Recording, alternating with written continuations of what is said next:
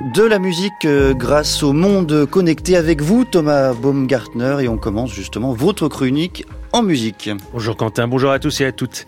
C'est vendredi, bientôt le week-end, voilà un petit conte, ça s'appelle Le chanteur, le réseau chinois et la major. Depuis longtemps, TikTok et les autres réseaux qui diffusent des micro-vidéos sont des diffuseurs de musique et font des succès mondiaux.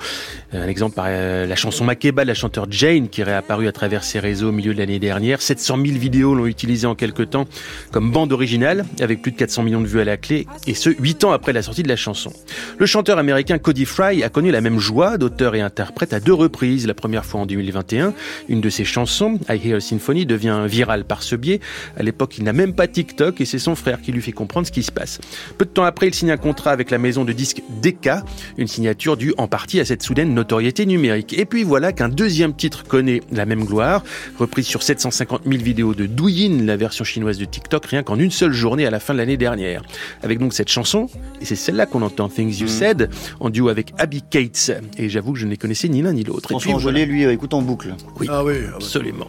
Nuit et jour. On vous le conseille. Et puis voilà, il y a quelques trois, trois petites semaines, la musique de Cody Fry disparaît des centaines de milliers de vidéos qu'il utilisait. Sa musique, mais aussi celle de Taylor Swift ou de The Weeknd et à peu près tous les artistes Universal, car oui, le label DK où a signé Codify fait partie de l'énorme nébuleuse Universal. Universal qui a décidé de couper le son chez TikTok. En tout, 4 millions de morceaux sont rendus inaccessibles. Alors Thomas, quelles sont les raisons de ce silence radio? L'argent, bien entendu, le contrat qui liait les deux géants devait être renouvelé au début du mois et aucun accord n'a été trouvé entre TikTok et Universal. TikTok a proposé de payer nos artistes et auteurs-compositeurs à un taux qui représente une fraction du taux que les principales plateformes euh, paient, a écrit Universal dans une lettre ouverte.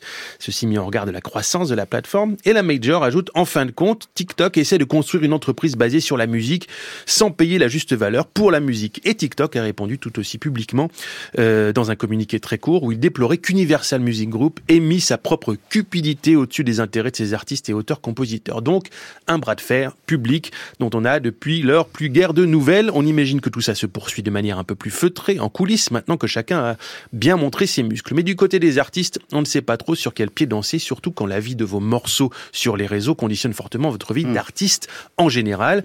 Cody Fry a dit se sentir comme un homme debout entre deux planètes en collision, on voit bien l'image, et il a ajouté qu'il souhaitait exprimer sa frustration quant à la façon dont tout ça a été géré en son nom, une critique à l'égard d'Universal.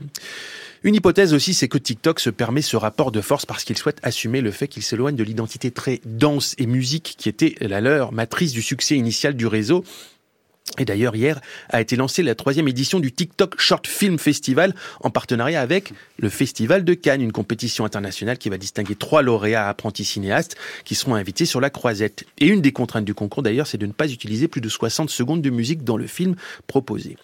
Au moment où la Commission européenne ouvre une enquête sur TikTok au nom de la protection des mineurs et pour questionner la conception addictive de l'appli, ça, ça date du début de la semaine, tout ce qui peut distinguer l'entreprise de ce qui a fait son succès initial est bon à prendre.